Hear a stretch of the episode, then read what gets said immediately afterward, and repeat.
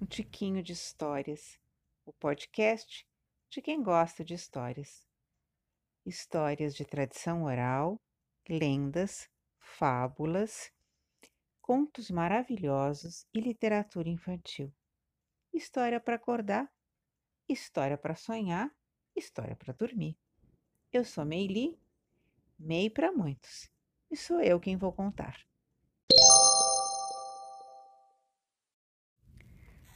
O alfaiate desatento. Era uma vez, a menos de mil quilômetros daqui, um alfaiate viúvo que vivia com sua filha pequena.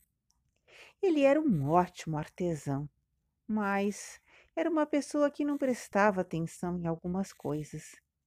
Por isso, era comum encontrá-lo nas ruas da cidade vestido com a roupa mais velha e rasgada que possuía a roupa que passava o dia em casa. As pessoas comentavam entre si como que um homem tão mal vestido pode ser um bom alfaiate? Ele não deve ser um profissional competente, pois nem mesmo suas roupas ele remenda. Assim, o alfaiate ia recebendo dia a dia menos encomendas. E assim também ia ficando cada dia mais pobre.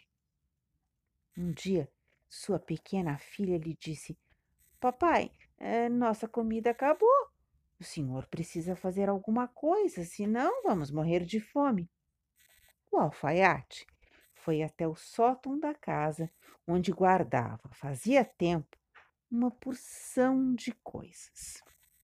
E remexendo aqui e ali, encontrou objetos bastante valiosos, com os quais encheu um carrinho de mão e foi ao mercado da cidade vendê-los. Fez um bom dinheiro e então comprou deliciosas comidas para ele e sua filha.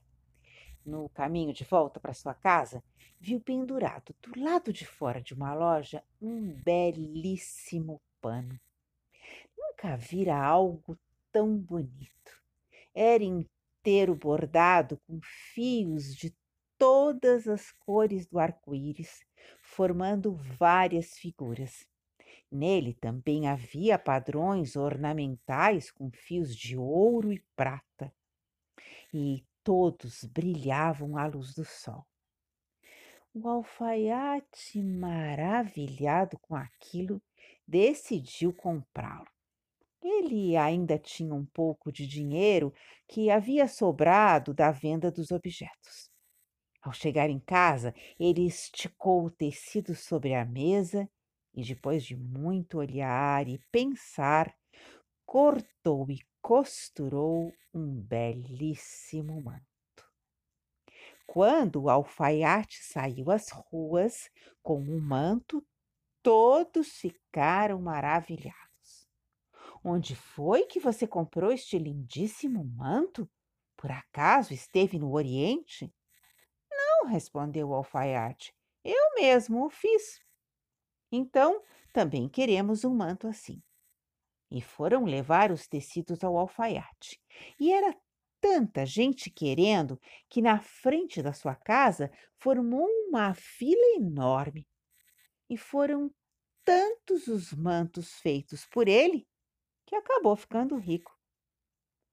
Mas ele era uma pessoa que não prestava atenção em algumas coisas. Ele não tirava o seu manto para nada. Costurava, fazia comida, cuidava do jardim, tudo com o tal manto. Então, passou-se muito, muito tempo. O manto ficou velho e rasgado. As pessoas, vendo-o tão mal vestido, começaram a achar que ele não era assim um bom costureiro e deixaram de fazer encomendas, e ele ficou pobre outra vez. Certo dia, não tendo nada para fazer, o alfaiate estendeu o manto sobre a mesa. Começou a olhá-lo com muita atenção e descobriu que havia ainda uma parte do tecido que estava perfeita. cortou as partes rasgadas, desmanchou as costuras, pensou um pouco e fez um lindo casaco com uma gola enorme. Quando saiu com o casaco, as pessoas vieram lhe perguntar onde tinha comprado aquela maravilha. E o alfaiate respondeu que ele mesmo tinha feito. E as pessoas disseram: Então, queremos um casaco bonito assim.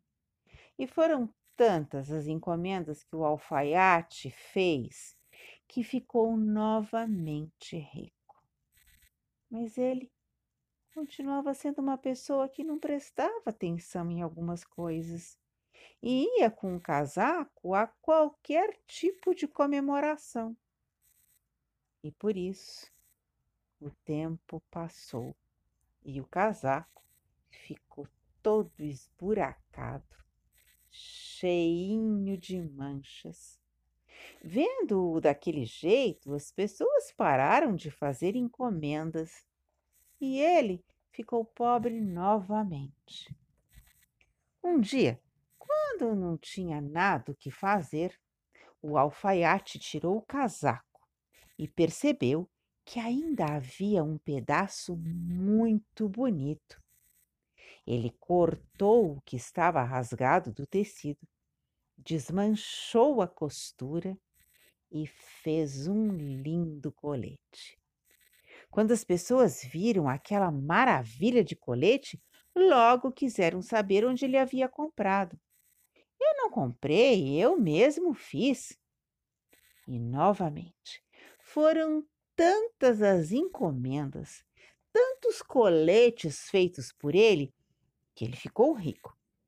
Mas eu não sei se vocês se lembram, ele era uma pessoa que não prestava atenção em algumas coisas e não tirava o colete para nada, nem mesmo para tomar banho. Passou-se muito, muito tempo. O colete, claro, ficou em petição de miséria. As encomendas acabaram e ele ficou pobre. Novamente, sem ter o que fazer, o alfaiate tirou o colete, colocou sobre a mesa e viu que ainda havia uma boa parte do tecido que estava como nova. E sabem o que ele fez? uma linda gravata borboleta. Mas não era uma gravata qualquer.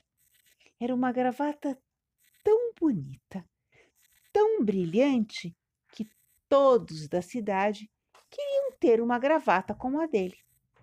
E foram tantas as encomendas e tanto o alfaiate trabalhou que ele ficou rico outra vez.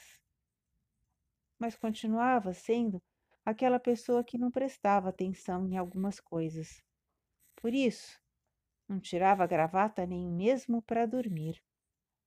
Passou-se muito, muito tempo, e a gravata ficou torta, encebada, irreconhecível. Acabaram-se as encomendas, e o alfaiate ficou pobre outra vez. Mas o alfaiate ainda descobriu na gravata um pedacinho de tecido que ainda guardava uma grande beleza. Fez então um ultra, super, magnífico botão, um botão bem redondo que ele costurou no meio do peito.